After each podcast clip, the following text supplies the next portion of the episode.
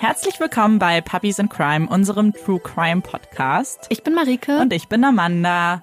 Heute sind wir mal nur zu zweit. Olaf, der immer hier rumtummelt und den ihr auch schon gehört habt in den letzten paar Folgen öfter als vielleicht sonst. Der ist nicht da. Der hat nämlich noch einen Zweitjob. Der arbeitet noch im Finanzsektor und das war scheinbar ein ganz, ganz schwerer Tag heute. Und der war so ausgelaugt, dass er den Weg nicht ins Studio gefunden hat. Und der liegt jetzt nämlich gerade auf der Couch. Er hat sich's auch verdient, muss ich sagen. Absolut. Ein fleißiger kleiner Hund. Er ist sehr, sehr fleißig. Wir hatten ja jetzt zwei Folgen, bei denen ich euch mit meiner Stimme belästigt habe. Heute ist endlich wieder Marike dran. Ich freue mich richtig doll auf deinen Fall. Ich weiß nichts darüber und werde bestimmt sehr überrascht sein über die ein oder anderen Fakten. Und Marike, willst du uns erzählen, worum es heute geht? Bevor ich mit dem Fall anfange, möchte ich eine kleine Warnung vorweg schicken, auch an dich, Amanda. Oh oh. Der Fall wird ein bisschen blutiger als gewöhnlich und deswegen würde ich euch empfehlen, Mm. dass ihr nicht esst, Oh, während ich den oh. Fall erzähle. Genau, ich habe diese Woche einen Fall vorbereitet, der in einem Land spielt, was die letzten Wochen leider ganz präsent in den Medien war, weil dort seit Monaten stark anhaltende und ganz intensive Wildfeuer und Buschbrände herrschen. Wir begeben uns nach Australien. Es ist der 1. März 2000. Die Polizei wurde zu einem kleinen, schlichten Einfamilienhaus in einer ruhigen Wohngegend von Aberdeen gerufen. Aberdeen ist ein kleiner Ort, ein paar Stunden nordwestlich von Sydney, eher ein Dorf als eine Stadt. Die Beamten folgen, nachdem sie gewaltsam die Eingangstür aufgebrochen haben, den blutigen Spuren, die vom Flur in die Küche führen. Um in die Küche zu gelangen, schiebt einer der Beamten einen Vorhang zur Seite. Der Vorhang ist kalt, fühlt sich seltsam an. Als der Beamte an sich herunterguckt, erschrickt er. Sein ganzer Arm ist voller Blut. Er starrt auf den Vorhang und merkt, das, was er da zur Seite geschoben hatte, war kein Stoff. Es war menschliche Haut. 44 Jahre zuvor. Es ist der 24. Oktober 1955. Im Abstand von einer halben Stunde erblicken zwei Mädchen das Licht der Welt. Zuerst die kleine Joy und dann ihre Schwester Mary Catherine. Die beiden Zwillingsmädchen werden in eine schwierige, zerrüttete Familie hineingeboren. Ihre Mutter Barbara und auch ihr Vater Ken stammen aus dem kleinen Ort Aberdeen, ein konservativer Ort im Upper Hunter Valley in Australien. Seit mehr als 100 Jahren sind die Aberdeen Meatworks die Lebensader der Stadt. Bis zu 600 Tiere werden hier pro Tag geschlachtet und zerlegt. Ein blutiges Spektakel, das oft zur Unterhaltung der Einwohner dient. Hier hatte Barbara, die Mutter der kleinen Mädchen, Jahre zuvor den Manager der Aberdeen Meatworks geheiratet. Gemeinsam bekamen sie und Jack Rowan vier Söhne. Ich lache da, weil es tatsächlich verschiedene Aussprachen von, dem Von Namen gab, sowohl Rowan? in verschiedenen Dokumentationen. Was? Ich möchte. Ruffin und Rowan tatsächlich. Ist ja genau das Gleiche. Ja.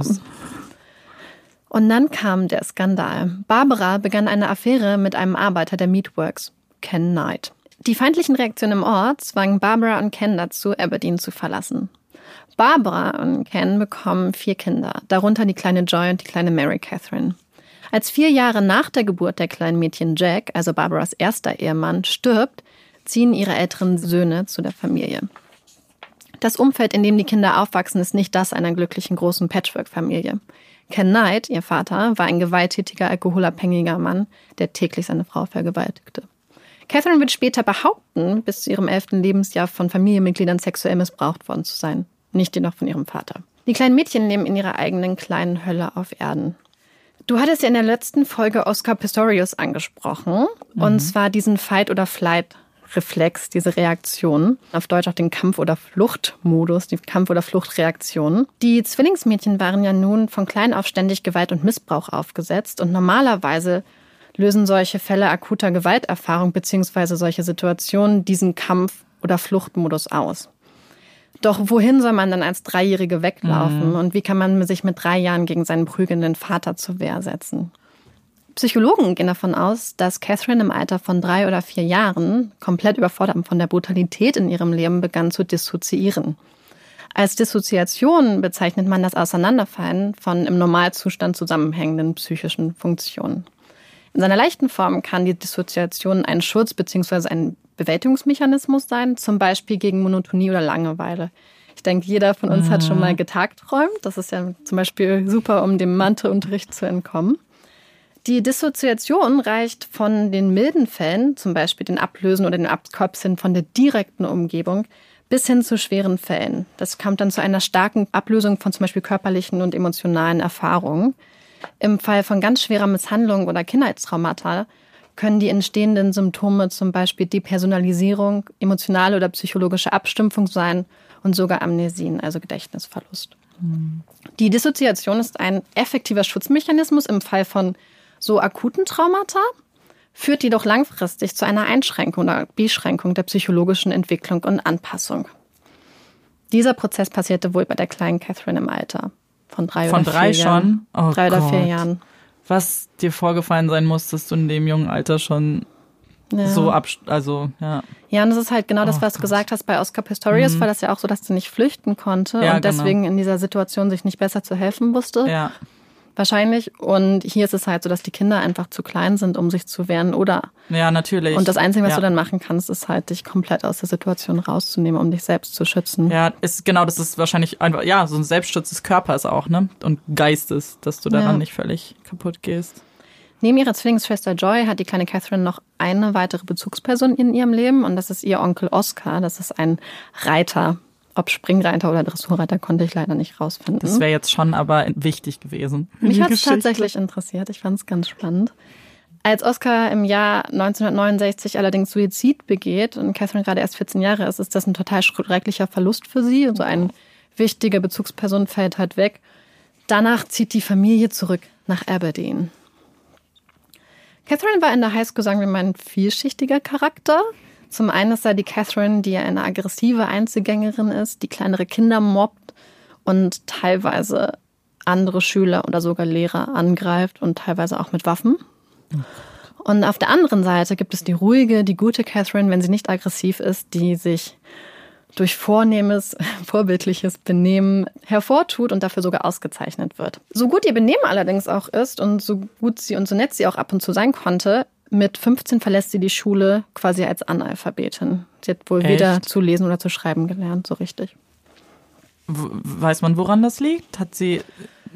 Weiß ich nicht, aber es kann ja gut sein, dass sie zum Beispiel Legasthenie hat und wenn Ja. du dann als Kind nicht gefördert wirst. Ja, also das es hatte bestimmt was mit dem familiären Umfeld dann auch Ja, zu tun. denke ne? ich auch. Mhm. Okay. Mit 16 Jahren beginnt Catherine dann ihren Traumjob. Kannst du dir vorstellen, wo? Oh mein Gott. Ich habe keine Ahnung. Mit 16 Jahren fängt sie an, in den Aberdeen Meatworks zu arbeiten, in diesem großen Schlachthof im Ort, wo halt schon die ganzen vorangegangenen Generationen ihrer Familie gearbeitet haben.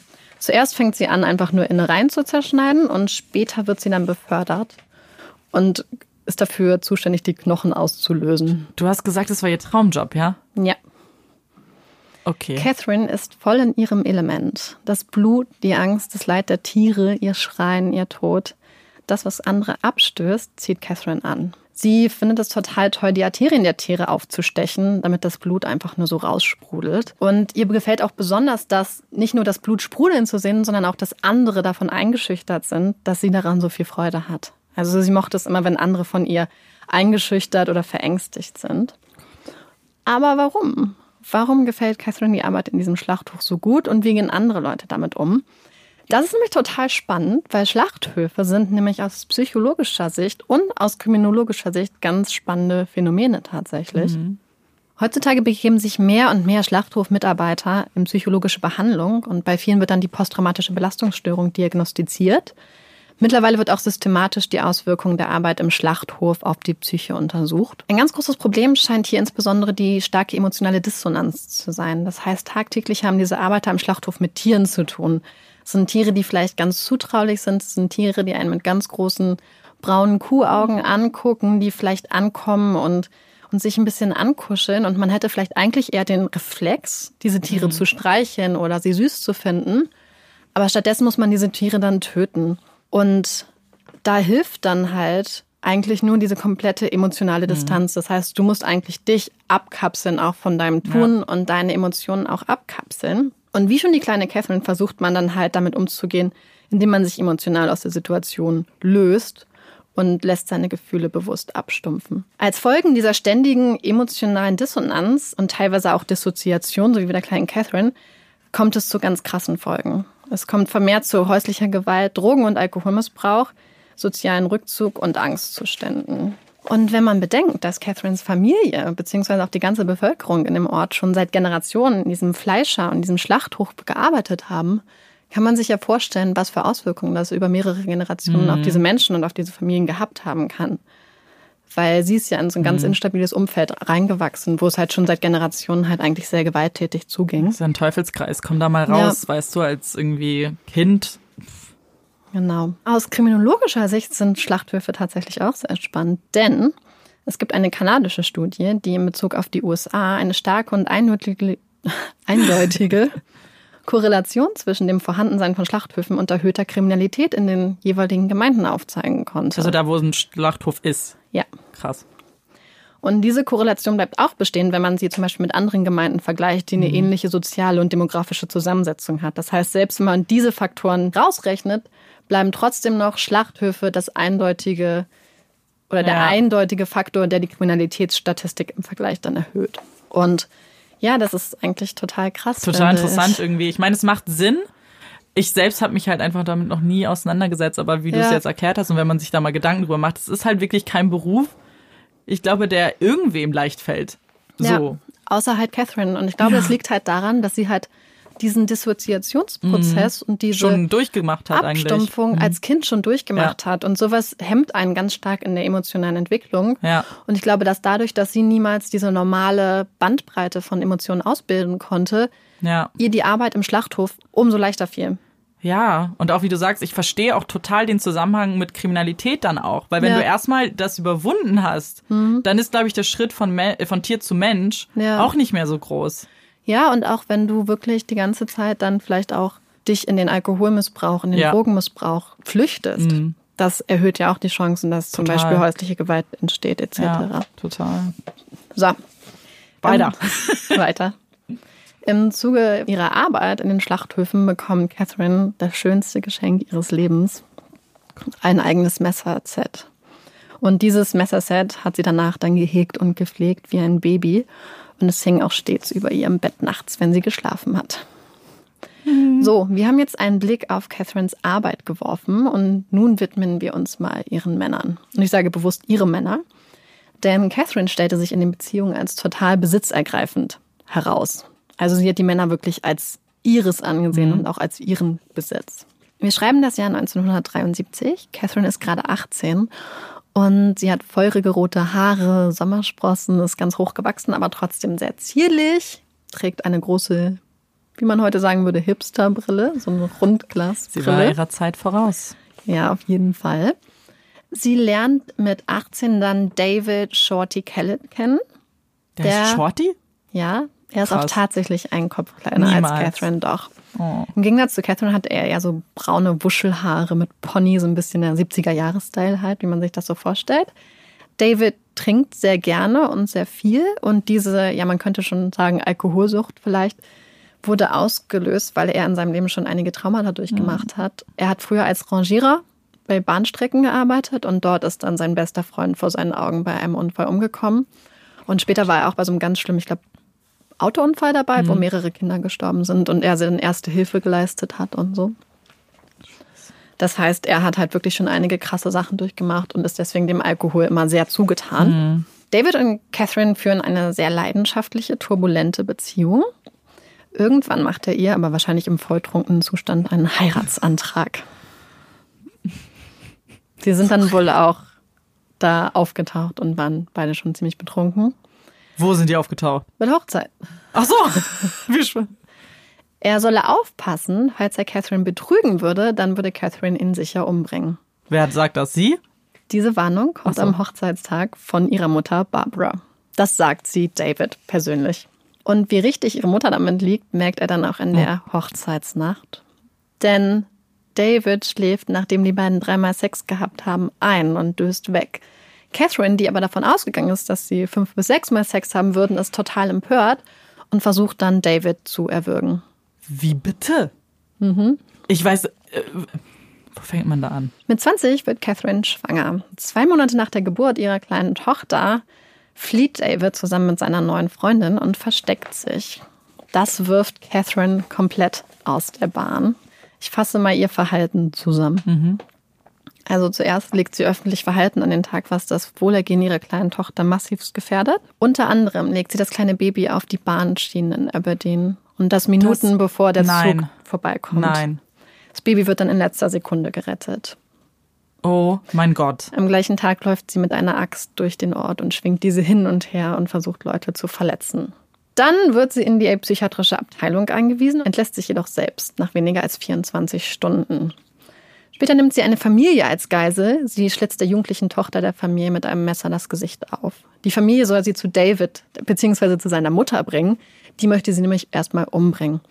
An einer Tankstelle kann die Polizei Catherine dann entwaffnen mit Besen. Also scheinbar hat die Polizei Alter. Besen benutzt, um sie zu entwaffnen. aber das fand jetzt ich ganz spannend. vielleicht eine Frage, die damit irgendwie Ja. unwichtig ist. Aber war sie irgendwie alkoholisiert oder Nein. als sie das gemacht hat? Oh. Ja, allerdings gibt es wieder keine Anklage, sondern sie wird wieder einfach in diese psychiatrische Abteilung eingewiesen. Und als David hört, was vorgefallen ist, kommen er und seine Mutter, die Catherine ja eigentlich umbringen wollte, zurück und holen Catherine aus der Abteilung und kümmern sich um sie. Wieso? Ich weiß es nicht.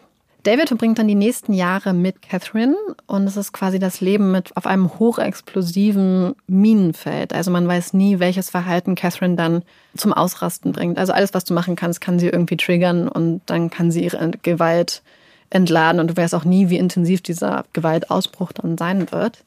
Zum Beispiel gewinnt David einmal einen Dart-Wettbewerb und macht den ersten Platz, was ja eigentlich total schön ist. Aber deswegen kommt er leider ein bisschen später als angekündigt nach Hause und da wird er mit von Catherine begrüßt, indem sie ihn mit einer Bratpfanne auf den Kopf schlägt. David erleidet dabei eine Schädelfraktur und schleppt sich dann blutüberströmt zu den Nachbarn, wo er dann schwer verletzt kollabiert.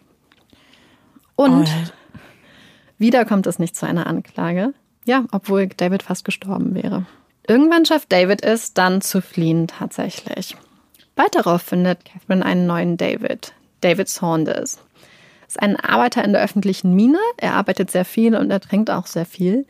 Bald darauf ziehen er und sein kleiner Dingo-Welpe dann zu Catherine und ihren Kindern. Auch David wird wiederholt misshandelt, von Catherine ganz schlimm. Einmal versucht sie zum Beispiel seinen Schädel mit einem noch heißen Bügeleisen zu zertrümmern.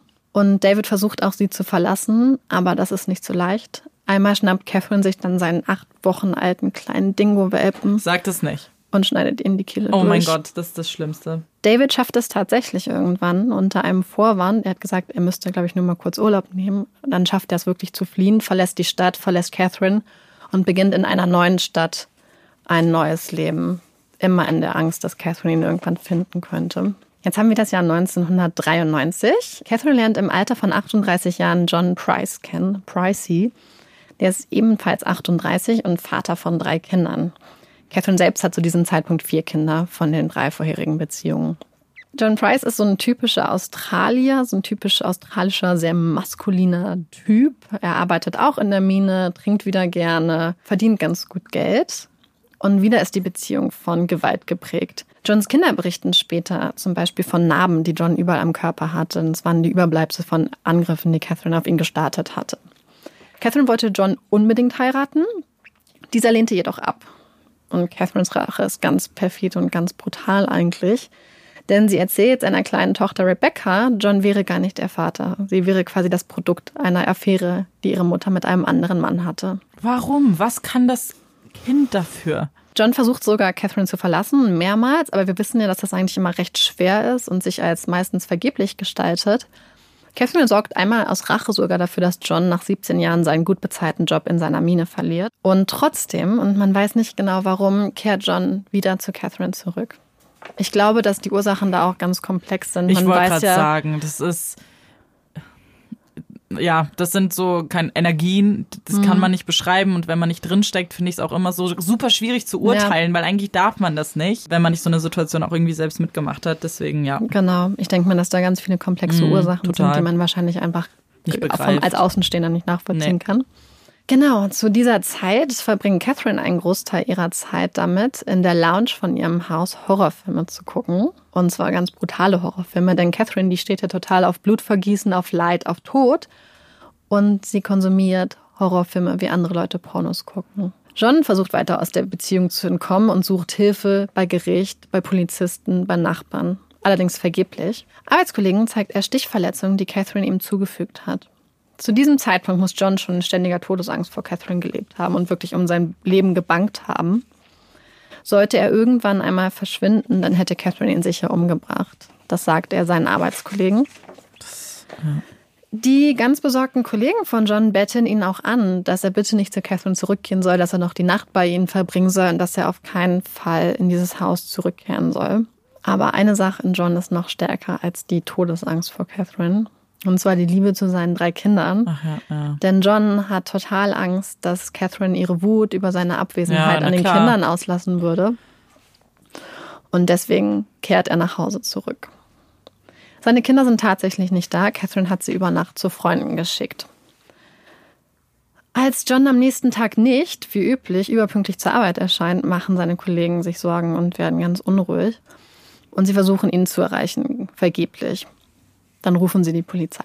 Als die Polizeibeamten die Haustür aufbrechen, präsentiert sich ein ganz grausamer Anblick. Alles ist voller Blut. Man kann auch Schleifspuren vor der Tür erkennen, so als ob jemand rausflüchten wollte und dann im letzten Moment noch zurückgezogen wurde.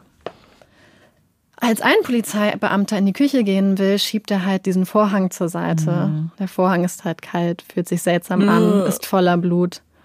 Dann realisiert der Polizist, was er da zur Seite geschoben hat. Es ist kein Vorhang, sondern menschliche Haut. Wie ein Surfanzug hängt sie von einem Fleischerhaken. Also sie hat wohl wirklich seinen kompletten Körper oh, Gottes Willen. gehäutet, was sie ja auch gut konnte, weil sie die Arbeit im Schlachthof jahrelang gemacht hat. Ja. Der nächste Anblick ist auch nicht weniger erschreckend. Ein gehäuteter, kopfloser menschlicher Körper, der in der Küche liegt. Man sieht auch, dass in der Küche gekocht wurde. Steaks, Gemüse, Bratensoße. Auf dem Herd steht ein großer, noch warmer Topf. Die Beamten machen noch Scherze und sagen, ich glaube, ich weiß, wo der Kopf ist. Oh, lustig. Ein Beamter wagt tatsächlich einen Blick hinein. Und die schreckliche Vorahnung, die sich eben schon bei den Beamten breit gemacht hat, bestätigt sich. Zwischen Gemüse schwimmt dort ein Kopf. Viele der Beamten, die dann am Tatort waren, sind Jahre später noch total stark traumatisiert, haben posttraumatische Belastungsstörungen, Angstzustände, Nervenzusammenbrüche. Einer der Beamten hat zum Beispiel in einem Interview gesagt, dass er einfach nur tagelang geweint hat, nachdem er dort am Tatort war, weil nichts, was du in deiner Polizeiausbildung mm -mm, machst, genau. kann dich dafür vorbereiten, dass du jemals in so, so eine höllische Situation das ist so reinläufst. verständlich halt auch. Ja. Nach der grausamen Entdeckung machen sich die Polizeibeamten dann daran, das Haus zu durchsuchen. Denn es könnte ja sein, dass der Täter oder die Täterin noch vor Ort ist. Hinter einer geschlossenen Zimmertür hören sie Schnarchen. Und dann machen sie die Tür auf und auf dem Bett liegt Catherine. Neben ihr Schlaftabletten. Sie hat wohl eine Überdosis genommen und ist in einem komatosen Zustand. Wir spuren zurück. Der Abend vorher. Mit ganz schwerem Herzen und Todesangst vor Catherine begibt sich John entgegen dem Bitten und Betteln seiner Kollegen zurück zu Catherine. Das Haus ist leer. John legt sich dann schlafen und später kommt Catherine nach Hause und macht ganz normale Sachen. Das heißt, sie guckt fern, sie duscht, sie isst und dann zieht sie sich ein kleines schwarzes Negligé an, was sie an dem Tag gekauft hat und begibt sich zu John. Dann haben die beiden Sex. Und nachdem John dann eingeschlafen ist, nimmt Catherine eins ihrer Schlachtermesser und sticht auf ihn ein. Wieder und wieder sticht sie auf ihn ein, insgesamt 37 Mal, wie die forensischen Untersuchungen später zeigen. Ein letztes Mal versucht John zu flüchten, vergeblich. Nachdem John tot ist und komplett ausgeblutet ist, beginnt Catherine dann, ihn komplett zu häuten und schneidet auch seinen Kopf ab. Und das verstörende Geschehen geht noch weiter. Catherine brät Teile von John als Steak, bereitet dazu Gemüse, Kartoffeln und Bratensoße. Sie kocht seinen Kopf mit Gemüse. Der Tisch wird gedeckt, ganz schön. Und sie macht sogar kleine Platzkärtchen neben jeden Teller. Wer soll denn da essen jetzt? Da? Oh Gott, ich Die nein, Kinder von nicht. John. Oh mein Gott. Auf jedem der Platzkärtchen steht der Name von einem von Johns Kindern. Dann nimmt sie die Schlaftabletten. Catherine wird später behaupten, keinerlei Erinnerung an die Tat oder die Zeit danach zu haben. Nach ihrer Festnahme wird Catherine dann total verrücktes Verhalten an den Tag legen und sich ganz komisch benehmen. Und die Ermittler gehen dann davon aus, dass sie das macht, um so eine vermeintliche Zurechnungs-, also Unzurechnungsfähigkeit vorzutäuschen. Das ist jedoch vergeblich, denn mehrere forensische Psychiater und Gutachter kommen zu dem Schluss, dass Catherine auf jeden Fall zurechnungsfähig ist Auch wenn sie zu dem Ergebnis teilweise kommen, dass sie eine Borderline-Störung hat mhm. und an Dissoziation leidet. Und die Einschätzung, dass das alles nur so eine Fassade ist, wird tatsächlich auch noch durch eine Zeugenaussage später bestätigt. Mhm. Denn Catherine hat wohl drei Wochen vor dem Mord an John ihrem Bruder gesagt, dass wenn sie John irgendwann umbringt, dann wird sie so tun, als sei sie verrückt. Also sie hat quasi schon drei Wochen vor dem Tod ja. von John diese Strategie angekündigt oh. und ihr Bruder sagt dann auch tatsächlich gegen sie aus. Okay. Genau, dann wird eigentlich auch eine Jury ausgewählt und es sollte eigentlich ein Juryprozess sein, denn Catherine hatte, glaube ich, erst schuldig auf Totschlag plädiert, dann später unschuldig bezüglich dem Mord. Mhm. Und das Schwierige war tatsächlich die Auswahl der Jury, denn ein Teil der Jury, also der vorgeschlagenen mhm. Leute für die Jury, wurden schon mal entschuldigt, weil die Beweislage und die Beweisfotos so krass sind, dass ja. viele Leute sich das gar nicht angucken könnten. Das heißt, da sind schon recht viele Juroren aus, also Jurymitglieder ja. ausgeschieden. Und ja. letzten Endes hatten die dann aber alle Glück, denn über Nacht, ohne Begründung, ändert Catherine dann ihren Plea und sagt auf einmal, dass sie auf schuldig plädiert. Sie hat nie Angaben gemacht, warum. Warum? Krass. Aber der Richter hat das Gefühl, dass sie auf schuldig, aber unzurechnungsfähig plädieren möchte. Aber so ist zumindest schon mal die Jury quasi außen mm, vor. Sie ja. müssen keine Entscheidung fällen und der Richter fällt dann sein ja. Urteil. Aufgrund der krassen Grausamkeit und der Brutalität der Tat sowie ihrer Weigerung, komplett irgendwelche Verantwortung für die Tat zu übernehmen oder Reue zu zeigen, greift der Richter zu der härtestmöglichen Strafe. Und zwar lebenslänglich, ohne die Möglichkeit auf Bewährung. 1973 wurde nämlich die mhm. Todesstrafe in Australien Seitdem ist dieses lebenslänglich ohne Aussicht oder ohne mhm. Möglichkeit der Bewährung, also never to be released, ja. also das nie mehr in die Freiheit ja. zurückkommen, das schärfste ja. Schwert der australischen Rechtsprechung. Und der vermerkt Never to be released steht jetzt in ihrer Akte und auch über ihrem Leben, denn Catherine wird nie wieder eine freie Frau sein. Krass. Diese Strafe wird übrigens total selten verhängt. Also mhm. es gibt tatsächlich bei Wikipedia auch eine Aufzählung mit den wichtigsten Fällen und da hatten wir auch einen alten Bekannten. Kannst du dir vorstellen, wer diese Strafe schon mal bekommen hat? Also ich meine, wir hatten ja nur einen anderen Fall in Australien. Ich kann, so viel Mathe schaffe ich da noch. Ich würde sagen, es war Ivan Millett. Genau, Catherine teilt sich dieses Schicksal mit Ivan Millett. Das war der Backpacker-Mörder aus der zweiten Folge. Als ich die Liste durchgegangen bin, der Leute, die diese Strafe schon bekommen haben, sind mir insbesondere zwei Menschen aufgefallen. Und zwar gab es zwei Teenager, die dazu verurteilt wurden. Der eine war bei zum Zeitpunkt der Tat 14 und ist dann mit mhm. 16 Jahren zu lebenslänglich ohne Aussicht auf Bewährung verurteilt worden. Der andere war zum Zeitpunkt der Tat 16 und ist dann mit 18 dazu verurteilt worden. Die beiden waren zusammen. Es ging um Mord und Vergewaltigung. Mhm. Und unabhängig davon, wie krass die Tat ja. war, finde ich es krass, dass man Kinder Total. zu lebenslänglich ohne Aussicht auf Bewährung verurteilt. Denn ich denke, dass gerade im jugendlichen ja. Alter eigentlich noch ganz viel Veränderung stattfindet. Und Total. das ist ja immer so eine Frage, ob Menschen sich dann irgendwann nochmal ändern können oder nicht. Aber so nimmst du ja schon einem ganz jungen ja. Menschen die Möglichkeit oder auch vielleicht den Willen, sich mhm. jemals zu bessern. Denn wenn du weißt, du wirst ja. eh niemals rauskommen, dann hast du ja gar keinen Drive, du hast ja überhaupt keinen nee, Ansporn, nee, dich jemals zu verbessern. Du fühlst dich ja. Ja, gerade wenn du das sagst, frage ich mich einfach, inwiefern dieser Resozialisierungsgedanke da überhaupt ja. eine Rolle spielt. Weil wenn du Kindern überhaupt die, so eine Strafe auferlegen kannst, mhm. rechtlich, dann kann dein System das ja gar nicht so sehr prior, ja. Aber es kann ja eh keine ja. Resozialisierung geben, wenn du nie aus dem Gefängnis Ja, deswegen, rauskommst. deswegen, das meine ich ja. Verfehlt. Wenn du von vornherein ja, ja. sagst, du kannst nicht raus, dann brauchst du auch nicht so tun, als ob dein Rechtssystem das eigentlich irgendwie versucht. Genau, die Strafen waren damals auch ganz umstritten. Ich habe den Fall nur angeguckt, noch nicht so tief recherchiert, aber vielleicht bietet er genau. sich ja nochmal für eine Folge an. Ja, wäre auf jeden Fall eine spannende Diskussion, ja, glaube glaub ich, und Vergleiche auch. vielleicht auch mit ja. unserem Rechtssystem. Mhm.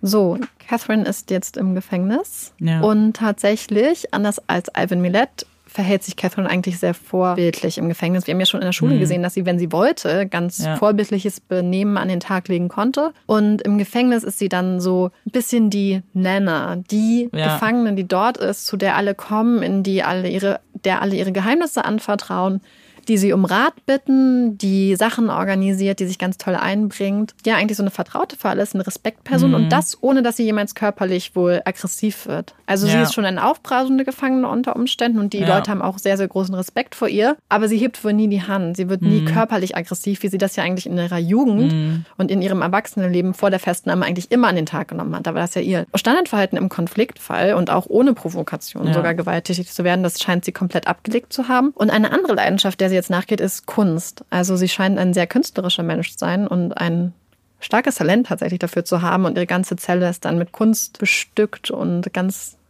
so hübsch man es einrichten kann, ist jetzt nicht unser yes. Stil offensichtlich. Gleichzeitig vergessen natürlich weder die Wachen noch ja. die anderen Gefangenen je, was Catherine gemacht hat. Und sie wird immer ganz stark beobachtet, darf zum Beispiel auch nicht in der Küche arbeiten oder an irgendeinem Ort, wo sie Zugang zu Messern mhm. hätte. Und sie darf sich auch keine Zelle teilen, weil man einfach Angst hätte, wahrscheinlich, dass am nächsten Morgen dann ihre Zellennachbarin irgendwann mal vielleicht ja doch tot neben ja. ihr aufwachen würden. Oder nicht aufwachen. Eigentlich auch voll der interessante Fakt, dass sie so im Gefängnis fast ein bisschen aufblüht. Klingt jetzt komisch, ja. aber dass sie da eben so ein Hobby sucht, was jetzt verhältnismäßig normal ist und auch irgendwie mit Ästhetik zu tun hat, also irgendwie so Bilder malen und Kunst. Als ob sie das irgendwie gebraucht hat? Ich weiß nicht. Das mhm. würde mich voll interessieren, was das getan hat in ihrer Psyche, dass sie wirklich ja aufblüht, wie ich schon gesagt habe. Ob sie, ob ihr das so Sicherheit gibt, in so einem geschlossenen Umfeld zu sein, klingt komisch, ja. aber ich frage mich auch, wie viele Männer tatsächlich im Gefängnis sind. Das wäre ja. Denn einer der bedeutenden Punkte, wo ich in dem Fall tatsächlich gar nicht so krass drauf eingegangen bin, war mhm. ja der sexuelle Missbrauch. Ja. Und auch besonders ähm, das Verhalten ihres Vaters gegenüber ihrer Mutter, ja. die ständigen Vergewaltigungen. Und die Mutter hat Catherine ja einen ganz starken Männerhass mit auf den Weg gegeben. Mhm. Und ich frage mich, ob sie nun in einem Umfeld, wo vielleicht einfach weniger Männer sind, wo vielleicht weniger Personen sind, die ja. diese Wut triggern und diese schrecklichen Kindheitserinnerungen, ob sie das vielleicht entspannt, ob das vielleicht ganz viel davon wegnimmt, von dem, was sie triggert. Aber ich weiß es ja. nicht, weil ich weiß nicht, inwiefern, wie das Verhältnis ja. von Männern zu Frauen, Im Gefängnis, von männlichen zu weiblichen Wärtern beziehungsweise Justizvollzugsbeamten ja. ist. Aber irgendwas muss ja passiert sein, weil ja. so, also der Charakter wird sich wahrscheinlich nicht um 180 ja. Grad gedreht haben, aber wie du sagst, irgendwie, wenn sie da so eine Bezugsperson war, für viele auch. Ja, ähm, ja irgendwas muss da auf jeden Fall sein. Voll spannend. Ja. ja. worüber wir irgendwie auch noch nicht ganz so viel geredet haben, ähm, und ich will es auch nur kurz anschneiden, ist, dass das, also die Gewalt gegen die Männer, finde ich, dieser ja. Faktor, finde ich, ach, ist so schlimm, dass die das so lange haben, alles mit sich irgendwie über sich ergehen ja. lassen, auch mit wahrscheinlich viel für die Kinder zum Beispiel, haben wir ja, ja bei John gesehen. Mhm. Und wir haben uns schon überlegt, ob wir vielleicht eine Folge mal machen mit häuslicher Gewalt gegen Männer und Frauen. Deswegen wollen wir jetzt darüber noch gar nicht so viel reden. Genau. Ähm, aber das ist natürlich auch jetzt mal ein ganz extremes Beispiel dafür. Genau, das war einer der Momente, da war ich in der Doku erst sehr wütend kurzzeitig und dann später doch versöhnt, denn ich habe eine Doku gesehen, wo ein Journalist, der damals eigentlich berichten wollte, hat dann ein Buch geschrieben und hat auch die Männer interviewt.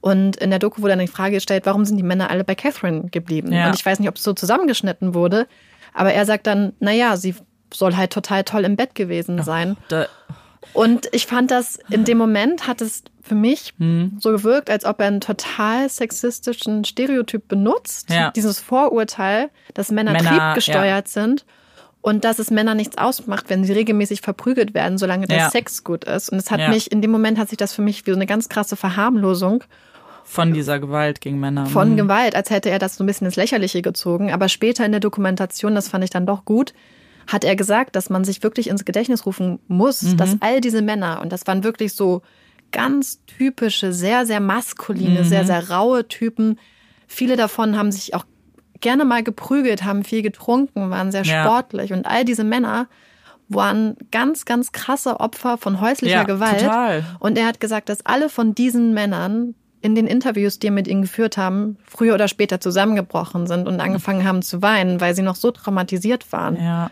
von dem, was sie da durchgemacht haben. Und viele haben wirklich bis zu dem Zeitpunkt, wo Catherine ins Gefängnis kam, ja. wirklich mit ganz, ganz krasser Lebensangst wirklich auch gelebt. Und da war ich am Anfang, wie gesagt, ein bisschen wütend. Ja. Und es hat sich Versteh dann gelegt, als er dann später nochmal gesagt hat, hey, wir müssen uns das ins Gedächtnis rufen. Egal, Ja.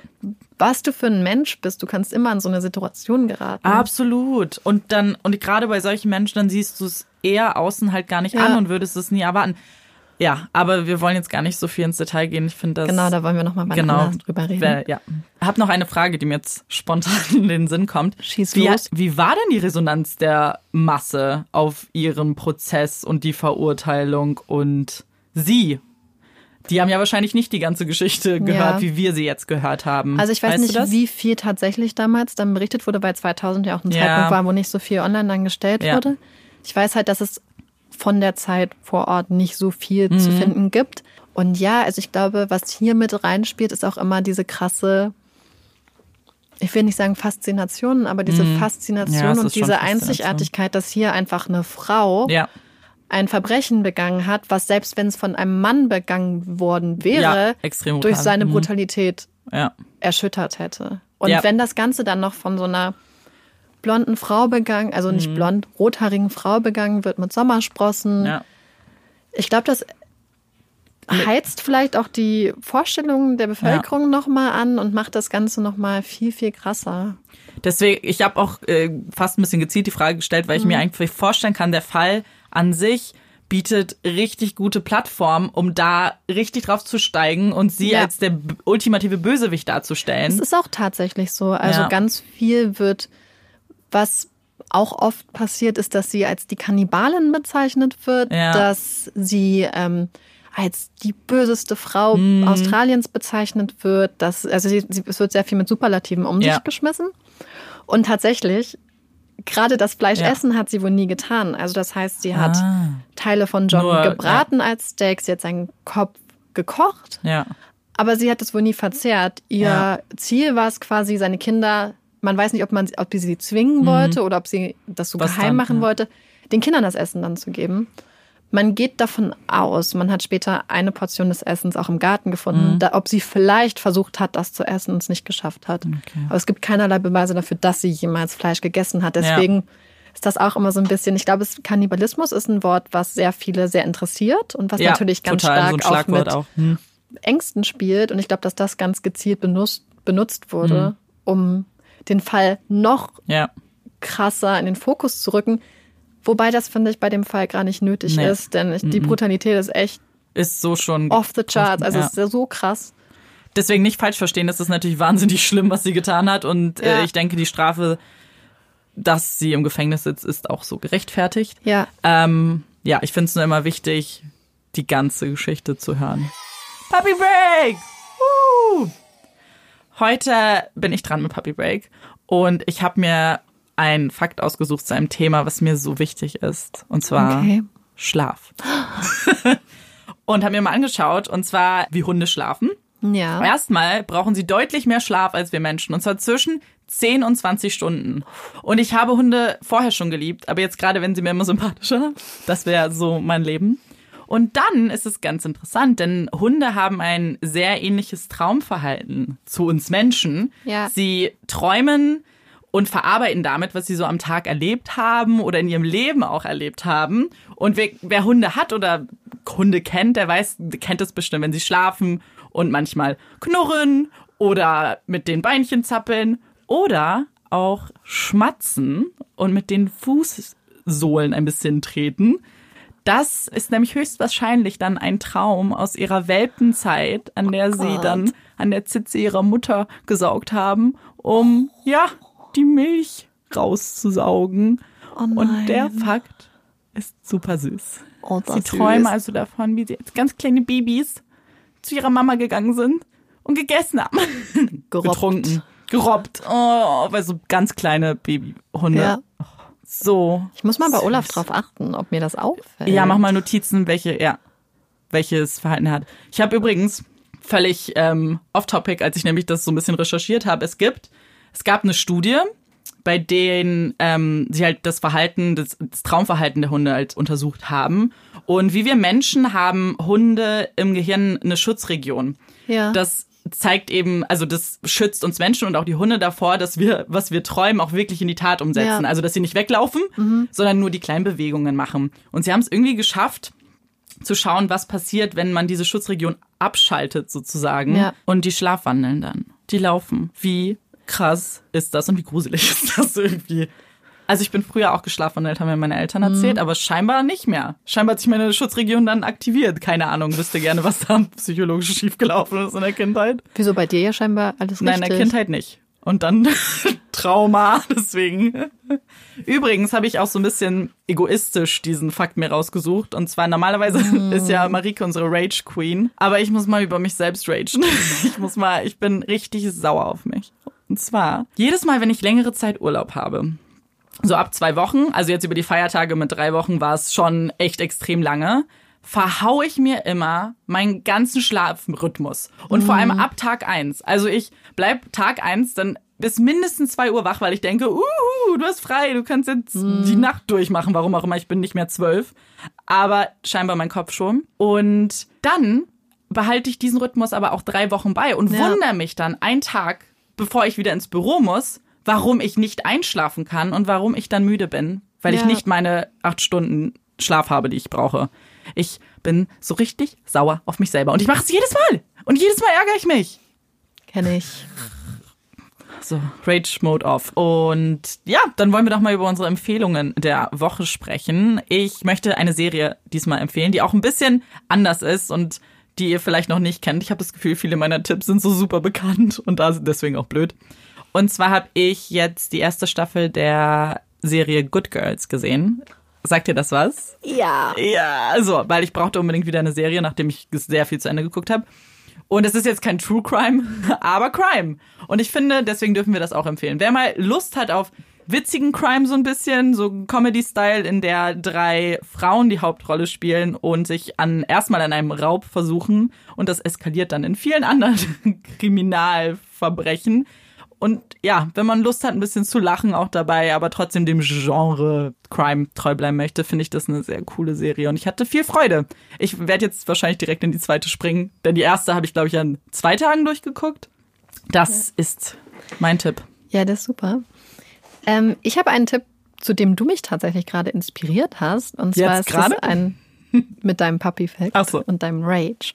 Uh. Es handelt sich um ein Buch, und zwar heißt das Buch Why We Sleep von Matthew Walker. Auf Deutsch heißt es, glaube ich, das große Buch vom Schlafen. Und ich habe das Gefühl, dass die meisten Leute, die gerne True Crime hören, sich besonders so für Psychologie und die Hintergründe hinter Verhalten interessieren. Und das Buch ist total spannend, weil es nicht nur so diese biologischen Mechanismen hinter Schlaf erklären, wie zum Beispiel auch diese ähm. Schlaf-Wach-Barrieren Ja. etc., sondern auch ähm, zum Beispiel darlegen, warum man manchmal so grumpy ist, wenn man nicht genug geschlafen Ja, hat also und warum es zum Beispiel total wichtig ist, dass man ausgeschlafen Auto fährt Mhm. und warum man kein besonders netter Chef ist, wenn man nicht ausgeschlafen ist. All diese Sachen werden in diesem Buch total toll aufbereitet. Es ist ganz humorvoll geschrieben und es hat, es hört sich total doof an, es hat mir voll die Augen geöffnet. Mhm. Heute Morgen war ich zum Beispiel bei der Post und war eine der ersten, die da war. Und die Dame am Schalter war sehr unhöflich am Anfang. Mhm. Und normalerweise sind diese Damen oder Herren dort Ja. ganz, ganz nett. Und die war ganz Ja. unhöflich und kurz angebunden. Und ich dachte so, hm. Und dann ist mir aufgefallen, hey, ich habe doch das Buch gelesen und da steht ja, warum manche Leute, die zum Beispiel Ja. zu früh aufwachen, in dem Moment nicht, nicht so nett sein können und vielleicht auch nicht so rational handeln können. Und dann war es für mich so, hey, die Frau hat gar kein Problem mit dir. Das Handeln dieser Frau kommt vielleicht einfach daher, dass ihr Schlafrhythmus eigentlich ein bisschen verschoben ist und dass sie zu früh aufgewacht hat und vielleicht nicht ausgeschlafen ist. So, und ich glaube, damit können wir eigentlich den Podcast und die Folge für diese Woche auch beenden.